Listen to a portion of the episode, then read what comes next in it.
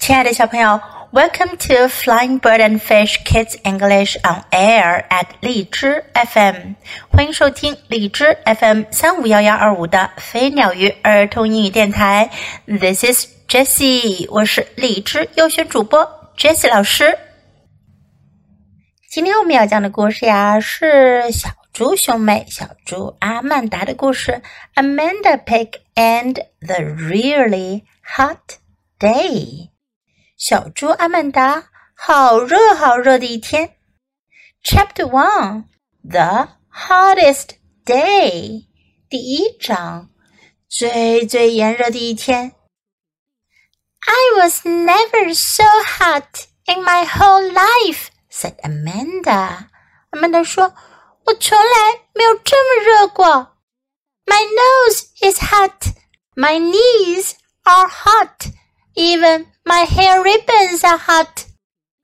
我的鼻子热热的，我的膝盖热热的，连我的发带都是热的。Can we go swimming？我们能去游泳吗？Not today, said mother. Maybe a glass of water would help. 妈妈说今天不行，也许喝杯水能凉快点儿。 Amanda drank a glass of water. 阿曼达喝了杯水。I'm still hot, she said. 她说我还是热。Maybe some lemonade would help. 也许喝些柠檬水能凉快点儿。Okay, said mother. 妈妈说好吧。Amanda drank a glass of lemonade. 阿曼达喝了杯柠檬水。Oops, she said. She spilled a little on her shorts. 她说：“哎呀，她不小心洒了点柠檬水在短裤上。” Now I'm hot and sticky, she said. Maybe something very cold would help. Can I have an ice pop? 她说：“这下我又热又黏糊了。 ”也许吃点儿特别凉的东西能凉快起来。我能吃根冰棍儿吗？”“All right,” said mother. 妈妈说：“好吧。” Amanda picked grape, her favorite. 阿曼达挑了一根葡萄味的冰棒，那是她最喜欢的口味。“Oh, oh,” she said. 她哎呀叫了起来。The ice pop was melting faster than she could eat it. 冰棍儿化的速度比她吃的还要快。It dripped down her chin. It dripped down her elbows. It dripped all over her shirt. 融化的冰棍水滴到她的下巴上，流到她的胳膊肘上，还洒在她的 T 恤上，到处都是。 now I'm hot and sticky and drippy, she cried. 她嚷嚷了起来。这下我身上又热又黏糊，还潮乎乎的。Mother cleaned her up. 妈妈给她擦干净身上。Why don't you go outside and see what father is doing? She said. 她说：“你到外面去，你不如到外面去看看爸爸在干什么吧。” ” It was even hotter outside with the sun shining down. 屋外太阳热辣辣的直射下来，比屋子里还要热呢。Father was in the garden. 爸爸正在菜园里。Why are you wearing that funny hat? asked Amanda. Amanda 问：“你为什么戴着那顶可笑的帽子呀？” To keep my head cool, said father. 爸爸说：“好让我的脑袋凉快点儿呀。” But I can't keep the garden cool. 可是我没法让我的菜园子凉快点儿。Look at our tomatoes. Look at our string beans. Look at our squash and cucumbers. 看看咱们的西红柿，咱们的四季豆，看看咱们的南瓜和黄瓜呀。they are all droopy, said Amanda, just like me. I am hot and sticky and drippy and droopy. 阿曼达说：“他们都黏了吧唧的，就像我一样。我身上又热又黏糊，潮乎乎的，还黏头黏脑的。” I have an idea," said father. "Close your eyes, and I will give you a hot day surprise." 爸爸说：“我有个主意，闭上眼睛，我给你来个大热天的惊喜。” That's a poem," said Amanda. 阿曼达说：“这是一句诗呀。” Amanda stood next to the cucumbers. 阿曼达站在黄瓜的旁边。She closed her eyes. 她闭上了眼睛。 She could feel the sun burning down. 她感觉到太阳火辣辣的照在身上。She was getting hotter and hotter. 她觉得越来越热。Any minute she would melt. 她好像随时都会化掉。Father, she called. Where are you? 她叫了起来：“爸爸，您在哪儿呢？”Right here, said father. 爸爸说：“就在这儿。 ”Are you ready? 你准备好了吗？Yes, said Amanda. 阿曼达说：“好了。” All of a sudden, it was raining. 突然间，天上下起了雨来。Cool, wet, wonderful rain. 这雨又凉爽又湿润又美好。How could that be？这是怎么回事呢？You can open your eyes now," said father. 爸爸说：“现在你可以睁开眼睛了。” You watered me," said Amanda. 阿曼达说：“您给我浇了水呀。” Yes," said father. 爸爸说：“是呀。” Now I'm not hot and sticky and drippy and droopy," said Amanda. 阿曼达说：“这下子我身上不热不黏糊，也不潮，也不烟，也不再黏头黏脑的啦。I am cool，我好凉爽呀。” Me too," said father. 爸爸说：“我也是。” Now let's practice some sentences in the story. I was never so hot in my whole life. 我还从来没有这么热过呢。My whole life，我的一生中，我的完，我的全部的人生中。 I was never so hot in my whole life. Can we go swimming? 我们能去游泳吗？Can we go swimming? Maybe a glass of water would help.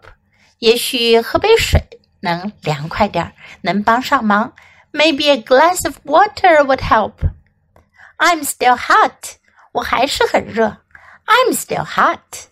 Maybe some lemonade would help. 也许喝些柠檬水能有用。Maybe some lemonade would help. Maybe something very cold would help. 也许来点很凉快的东西能有用。Maybe something very cold would help. Can I have an ice pop? 我能吃根冰棍儿吗？Can I have an ice pop? All right. 好的。All right. Why don't you go outside and see what father is doing? 你为什么不出去看看爸爸在干什么呢？Why don't you go outside and see what father is doing? Why are you wearing that funny hat? 您为什么戴着那顶滑稽的帽子呀？Why are you wearing that funny hat? Look at our tomatoes. 看看我们的西红柿。 Look at our tomatoes. I have an idea. 我有办法。I have an idea. Where are you? 你在哪儿呢？Where are you? Are you ready? 你准备好了吗？are you ready? You can open your eyes now. 你现在可以睁开眼睛啦。You can open your eyes now. I am cool. 我很凉爽。I am cool. Now let's listen to the story once again. Amanda Pig and the Really Hot Day. the hottest day. I was never so hot in my whole life, said Amanda. My nose is hot. My knees are hot. Even my hair ribbons are hot. Can we go swimming? Not today, said Mother. Maybe a glass of water would help. Amanda drank a glass of water. I'm still hot, She said, Maybe some lemonade would help. Okay, said Mother. Amanda drank a glass of lemonade. Oops! She said. She spilled a little on her shorts. Now I'm hot and sticky. She said. Maybe something very cold would help. Can I have an ice pop? All right, said Mother. Amanda picked grape, her favorite. She said. The ice pop was melting faster than she could eat it. It dripped down her chin. It dripped down her elbows. It dripped all over her shirt. Now I'm hot and sticky and drippy. She cried. Mother cleaned her up. Why don't you go outside and see what Father is doing? She said. It was even hotter outside with the sun shining down. Father was in the garden. Why are you wearing that funny hat? asked Amanda. To keep my head cool, said Father.